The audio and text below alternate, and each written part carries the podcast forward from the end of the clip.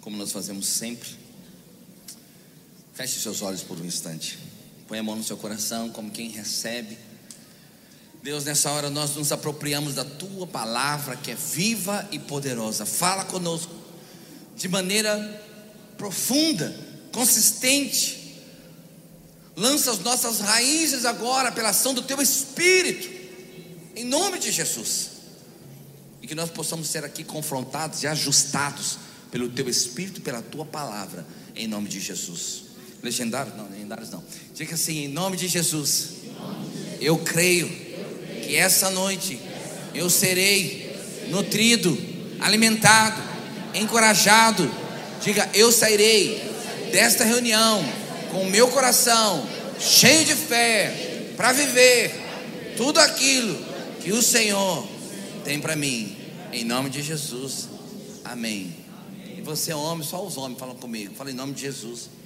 Em abril eu estarei lá.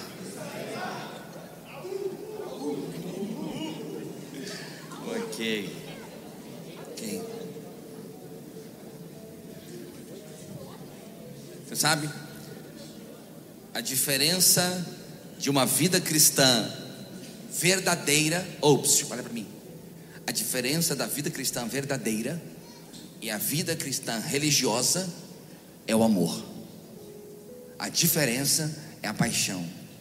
Então hoje eu queria falar, o título da minha mensagem é Sinais de uma vida apaixonada por Jesus. Sinais de uma vida apaixonada por Jesus. Só há uma maneira, uma maneira de vivermos uma vida cristã verdadeira, real, consistente, prazerosa, satisfatória. Só tem uma maneira: quando nós nos entregamos plenamente ao Senhor, quando nós amamos ao Senhor de todo o nosso coração, porque é exatamente isso que o Senhor tem nos pedido. Lá no livro de Provérbios, no capítulo 23, a partir do verso 26, diz assim: Dá-me, filho, dá-me, filho meu o teu coração. Existe até uma brincadeira que a gente diz que a única coisa que Deus não tem é o nosso coração, porque Ele está nos pedindo o coração. Dá-me o teu coração. O Senhor, Ele poderia ser apropriado do teu coração, mas Ele não quer fazer isso. O Senhor quer que você dê o seu coração espontaneamente, livremente. Certa vez o próprio Jesus, ao ser questionado pelos escribas, qual seria o principal mandamento da Bíblia ou da palavra de Deus? Ele responde assim: Amarás, pois, o Senhor teu Deus de todo o teu coração, de toda a tua alma e de todo o teu entendimento e de toda a tua força. Mas ao contrário do que Jesus orientou, alguns irmãos insistem em viver uma vida cristã sem paixão, sem amor, sem entrega, superficial, rasa espiritualmente, e nós chamamos isso de religiosidade. Esses dias estava falando lá no REC. Tem muitas pessoas que estão no REC e elas aceitam Jesus lá naquela experiência. E teve uma pessoa que era da minha equipe, e ele disse que ele falou: Olha, eu acredito em Deus, mas confesso que nunca fui religioso. Aí logo eles descobriram que eu era pastor, porque lá não tem títulos, né? Mas alguém perguntou para mim, eu falei: O que, você faz? Eu sou garçom, sou empresário, sou médico, sou advogado, sou militar. E eu falei: Sou pastor, homem de Deus. Aí, aí começaram a me chamar de pastor: Ô pastor, ô pastor. Aí a estava na reunião, quando começava a entrar em desespero lá: Pastor, ora por nós, ora por nós. É, foi. Ora por nós. Ô irmão, queria tanto te contar, mas não posso. E ele falava, ora, e eu orava por eles. E um dia, e aí, esse que me falou, eu não sou religioso. E aí eu falei para ele assim, nem eu. Ele virou assim. Porque as pessoas pensam que servir a Deus é ser religioso. Mas a religião, na verdade, é uma capa que está por fora, que geralmente não expressa o que está por dentro. A verdadeira religião é um estilo de vida é essa paixão que nós sentimos pelo Senhor.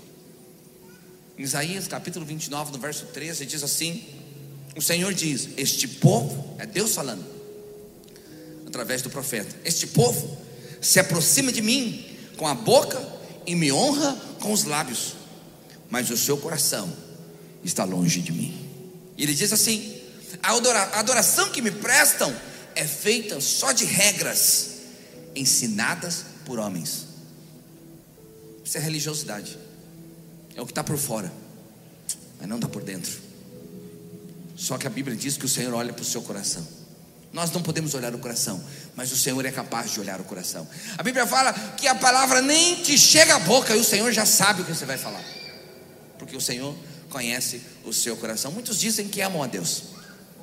Se você sair perguntando, faz uma enquete, podemos colocar uma prancheta na mão de todo mundo aqui. Vamos sair aqui perguntando para as pessoas que nós encontrarmos a Roma: Você ama a Deus? Vou te falar: 99,9% das pessoas vão dizer: Amamos a Deus. A maior parte das pessoas vão dizer: Nós amamos a Deus. Porque de uma certa maneira isso lhe dá uma falsa sensação de paz, pelas coisas erradas que faz, pela vida que leva. E também, quando você diz que ama a Deus, de uma certa forma, e aqui fala mais para os crentes, porque os crentes conhecem os textos bíblicos. Quando você diz que ama a Deus, que ama a Deus, isso te coloca mais perto das promessas que são para aqueles que amam a Deus. Promessas maravilhosas. Olha essa promessa, como está escrito: nem olhos viram, nem ouvidos ouviram, nem jamais penetrou em coração humano o que Deus tem preparado para aqueles que o amam. Olha a outra. Sabemos que todas as coisas cooperam para o bem daqueles que amam a Deus, daqueles que são chamados segundo o seu propósito. Então você sabe dizer que ama a Deus, te aproxima dessas promessas maravilhosas. Mas a grande pergunta é: todos realmente amam a Deus? E essa não é uma palavra acusatória. Não é, é uma palavra para você refletir, para você pensar se a sua atitude, a sua vida prática está em linha com o seu discurso. Você precisa entender Irmão, fica tranquilo, família é assim. Família tem criança que chora. Não, é, é, é você, eu tenho certeza que você está pensando, graças a Deus, não é meu filho, mas o seu dia vai chegar. Criança é assim, tá bom? Então fica tranquilo. Se preciso for, Cleiton, se preciso for, dá uma levantadinha, depois volta, não tem problema. Nós estamos em família, amém? Amém. amém. Porque se a gente não faz assim, irmão, tem irmão que não quer vir mais no culto, porque o guri chora.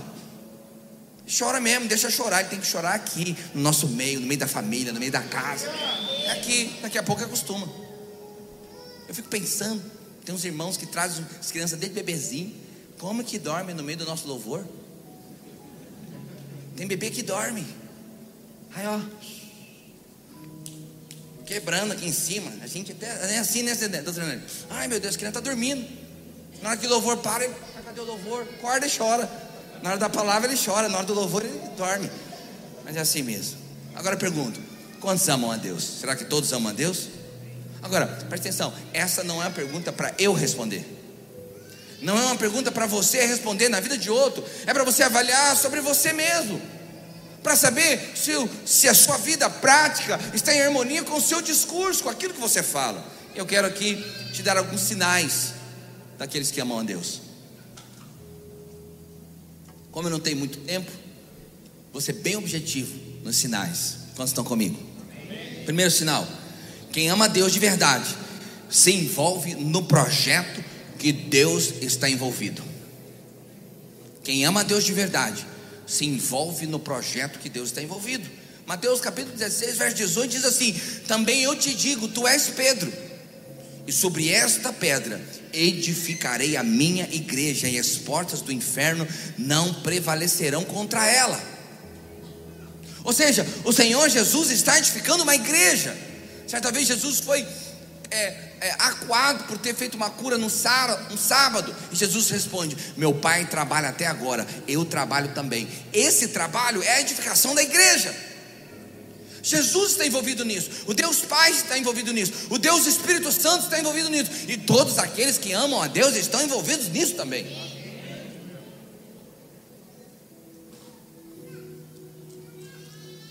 Então, esse é o projeto de Jesus, esse é o nosso projeto também. Quando Jesus disse assim, ó, ide, pregai o evangelho a toda criatura, Jesus está dizendo, se envolva na edificação da igreja. Quando Jesus disse assim, ó, buscar em primeiro lugar o reino de Deus, Ele está dizendo para você, se envolva na edificação da igreja.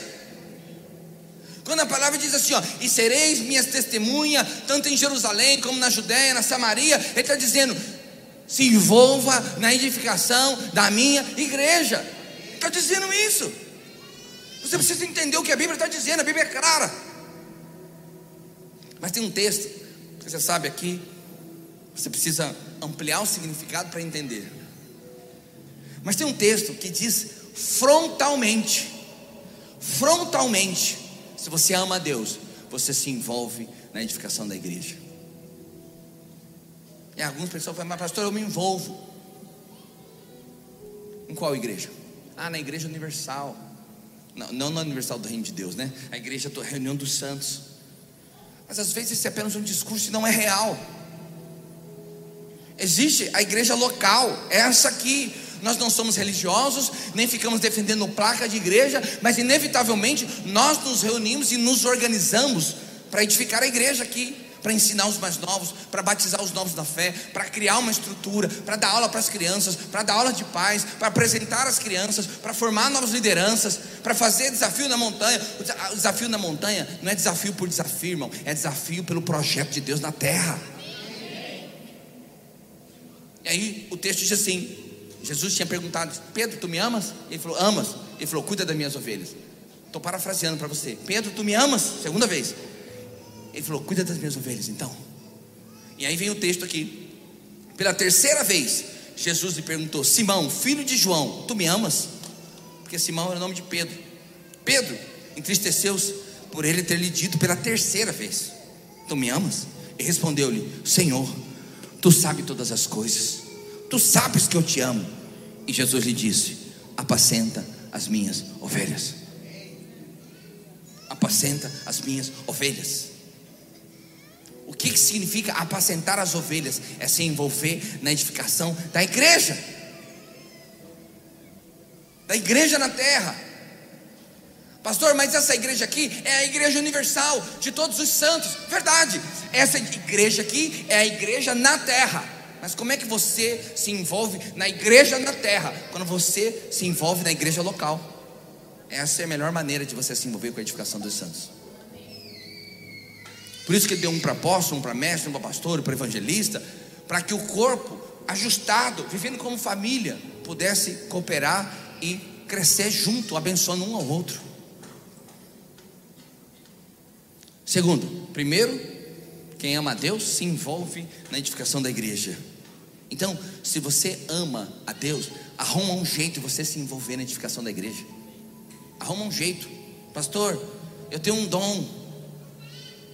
Ninguém, ninguém nunca pensou nesse dom. Deus pensou, porque por isso, por isso, por isso que ele te deu. Foi ele que te deu. Então Deus pensou. Vai ser útil. Só você pensar mais um pouquinho, você vai achar um jeito de usar seu dom. Segundo, quem ama Deus de verdade, não ama o mundo. Não ama o mundo. Há irmãos que são salvos, estão dentro da igreja, mas vivem como se estivesse sentado na janela, olhando e desejando estar lá fora o tempo todo. Esse é o problema da janela. O problema da janela é que você de fato não está lá fora, você está aqui dentro, mas você não pensa nas coisas de dentro, você só fica olhando para as coisas de fora. Às vezes você quer estar lá, mas alguma coisa te prende a estar aqui. Um compromisso, alguém que tem autoridade sobre você, né? No caso do exemplo da janela, às vezes a mãe fala: se você sair, filho, se você botar esse pezinho aqui para de fora, a chinela vai comer. Aí ele, ele, não, ele não sai. Por dentro ele está, ele, ele, por, no coração, é assim, por fora, no corpo, ele está dentro da casa, no coração ele está correndo lá na rua. Então tem crente que vive assim.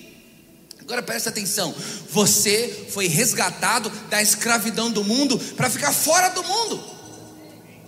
Por isso que a Bíblia fala que Ele te tirou do império das trevas para o reino da luz. O Senhor te tirou da trevolândia, te trouxe para a luzilândia. Você quer fazer o que lá na lama de novo? Para de olhar para lá. Colossenses capítulo 1, verso 3 diz: Ele nos libertou do império das trevas e nos transportou para o reino do Filho do seu amor. Então você vai ter que escolher, meu irmão. Ou você ama Deus e vive no padrão de Deus, ou você ama o mundo e vive no padrão do mundo. Eu, quando eu entro no carro de um irmão está cheio de CD, eh, hoje não tem mais CD, né? Que antigamente você pegava o cara no pulo pelo CD, assim, na paleta do carro, né? Mas quando eu abro o Spotify do irmão, tá lotado de sertanejo universitário, a primeira coisa que eu tenho vontade é falar assim, querido, você quer aceitar Jesus nessa hora? Porque não é possível.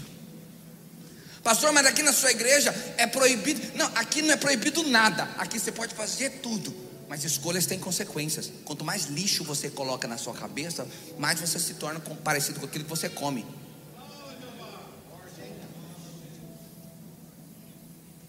Então, não tem jeito de você ser alguém cheio do Espírito, não tem jeito de você estar tá cheio da vida, cheio do Espírito Santo, ouvindo lixo e comendo porcaria o dia inteiro, porque você é o que você come. Livros são coisas que você come, filmes são coisas que você come, músicas são coisas que você come, ambientes são coisas que você come, e isso vai moldar quem você é. Alguns textos para complementar o entendimento. 1 João 2, verso 15 diz: Não ameis o mundo, nem as coisas que há no mundo. Se alguém amar o mundo, o amor do Pai não está nele.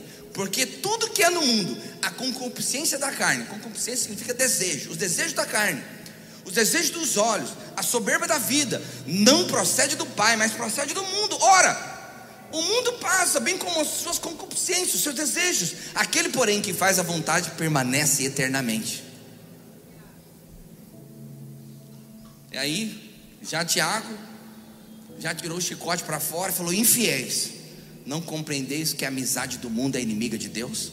Aquele, pois, que quiser ser amigo do mundo, constitui-se inimigo de Deus. Ei, pastor, hoje você não está muito para graça, não, né? Hoje senhor está que está, né? Mas tem hora que eu tenho que falar para você, filho. Essa é a verdade do Evangelho. É Bíblia, não é a minha opinião, é a palavra de Deus. E a Bíblia diz o seguinte: você sabe como que você vai vencer o mundo? Te dar aqui a chave. Nós ensinamos isso no encontro com Deus, no curso de maturidade. Sabe como que você vence o mundo? Pastor, eu não sei o que eu faço. Eu sou atraído pelo mundo. Quando eu, quando eu vejo um ambiente mundano, até tremo de vontade de ir. Sabe como é que você vai vencer o mundo? Vou te dar a chave aqui, ó. É amando a Deus. Não tem outro jeito. Você vence o mundo amando a Deus. Você não vence o mundo com um conjuntinho de regra, com um conjuntinho de lei. Eu não posso beber cerveja, eu não posso andar naquela rua, eu não posso ver esse filme, eu não posso ligar a televisão, eu não posso porque minha igreja é proibido. Não vence. Me lembro que minha, uma vez minha mãe foi num casamento. E era um casamento de uma igreja no Brasil muito preciosa, mas também muito severa nos seus usos, nos seus costumes. Lá não, ela só pode respirar. É complicado. E ela foi num casamento desse. E aí tava, aí ela precisou ir no banheiro. E ela era quase uma das poucas pessoas que não fazia parte dessa igreja. Então todo mundo com vestido longo, cabelo longo, sem maquiagem, aquele negócio doido. Não vou dar muitos detalhes para não dar minha opinião. Aí quando ela conta para mim que quando ela entrou no banheiro, estava tocando umas, umas músicas lá. As meninas, dentro do banheiro. Regrinha não segura ninguém não, filho. Regrinha não segura ninguém, não. Você pode fazer a regra que você quiser. Regra não muda ninguém. Regra é algo fora tentando mudar você por dentro. E a gente só muda quando é de dentro para fora. O que vai mudar você é aprender a amar a Deus. Pastor, mas é que eu não posso beber uma cervejinha lá naquele barzinho, lá no meio do fervo da galera, eu não posso. Não, não é questão de poder ou não poder. A pergunta é por que, que você quer ir lá? Por que, que você ainda tem vontade de ir? Esse dia morreu uma, uma, uma moça, uma cantora universitária aí, do sertanejo universitário, famosíssima, do acidente de avião. Eu nunca tinha ouvido no nome dela. Eu nunca, nunca soube que ela existia. Tinha um monte de crente que sabia a discografia dela inteira, cantava tudo. Fico pensando, meu Deus, o que, que esses irmãos estão comendo? Eu não estou diminuindo essa irmã. Até porque eu até acredito que ela é irmã. Ela até foi da videira, você sabia? Lá de Goiânia. Mas desviou. Mas uma vez salvo, salvo eternamente. Não é, não, é, não é esse o tema da questão aqui. Mas o que ela estava compondo, o que ela estava produzindo, não era mais da vida de Deus. Terceiro, quem ama a Deus de verdade. Irmão, eu vou até 21. Morreu? Eu não vou passar de 21. Se eu passar, você vai perceber. Não vou passar. Estamos juntos? Ok. Então, quem ama Deus de verdade, obedece a palavra de Deus. Pastor, meu senhor sempre fala que, que não é uma questão de obedecer. Não. Ser salvo não é uma questão de obedecer. Porque você não pode ser salvo porque obedece. Porque se você fosse salvo porque obedece, Jesus não precisava ter morrido na cruz. Como estão entendendo? Mas tem muitas outras coisas que você vai precisar obedecer. O que é que você tem que obedecer? A lei do Espírito que mora dentro de você. Essa é a única lei que nós devemos seguir. A lei do Espírito Santo que mora dentro de você. Então preste atenção. João, Novo Testamento, isso aqui é a graça já. Diz assim: se, amai, se me amais, guardais os meus mandamentos. João 14, 21 isso 15, no verso 21 diz assim: Aquele que tem os meus mandamentos e o guarda, esse é que me ama, e aquele que me ama será amado por meu Pai. Sabe qual que é o mandamento? É o mandamento do Espírito que está dentro do seu coração. Ama a Deus acima de todas as coisas. Ama a Deus, não vai ter espaço para você amar o mundo. E quando você ama a Deus, andar debaixo dos princípios de Deus não é obrigação, é prazer. É prazer. Se você acha que servir a Deus é uma vida de sacrifício sem prazer, você não está servindo a Deus. Você ainda está preso na religiosidade. E o seu coração é religioso. A Bíblia fala, a boca fala, o coração está longe. Deus não está recebendo, porque Deus está lendo o seu coração. Se você faz por sacrifício, ainda não é servir a Deus, porque nós servimos porque amamos. Quando eu estou na igreja, eu amo. Quando eu estou com os irmãos, eu amo. Tem alguém que fala assim: Nossa, eu não tinha mais vida. Segunda era igreja, terça era igreja, quarta era igreja, quinta era igreja, sexta era igreja, sábado era igreja, domingo é igreja. Eu não tinha mais vida. A vida, a igreja me sugou. Primeiro você foi segunda, terça, quarta, quinta, sexta, sábado que você quis. Não fica delegando responsabilidade para os outros. Você que quis. Ou tem alguém na nossa igreja que bota a arma na cabeça, você vai, você vai. Se foi porque quis. Segundo, se vier com esse discursinho, é porque nunca amou. Nunca foi por prazer, sempre foi por religiosidade e por obrigação. E deixa eu te dar uma notícia ruim: perdeu seu tempo, perdeu segunda, perdeu terça, perdeu quarta, perdeu quinta, perdeu sexta, perdeu sábado, perdeu domingo. Podia estar andando de bike, podia estar no parque, podia fazendo um monte de coisa. Perdeu seu tempo aqui, porque você estava aqui, mas seu coração estava em outro lugar.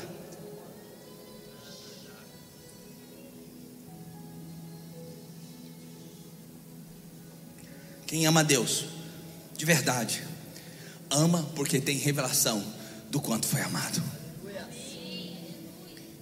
Lucas 7,47 diz assim: Por isso te digo, perdoado-lhe são os seus muitos pecados, porque ela muito amou, mas aquele a quem pouco se perdoa, pouco ama.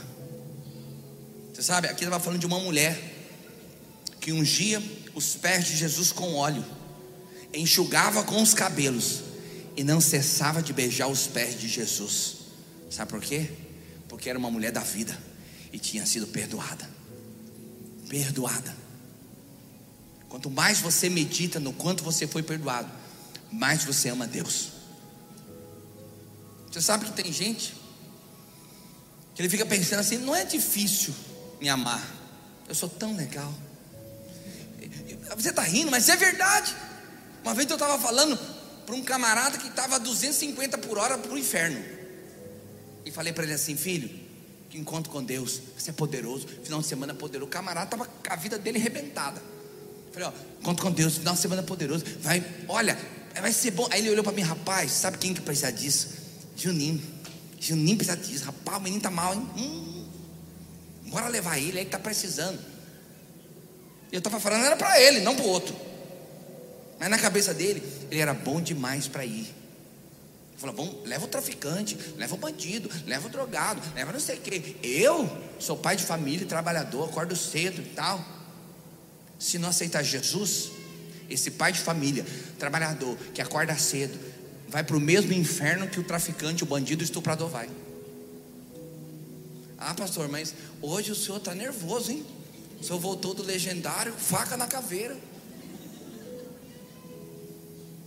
Mas tem coisas, irmãos, que é verdade.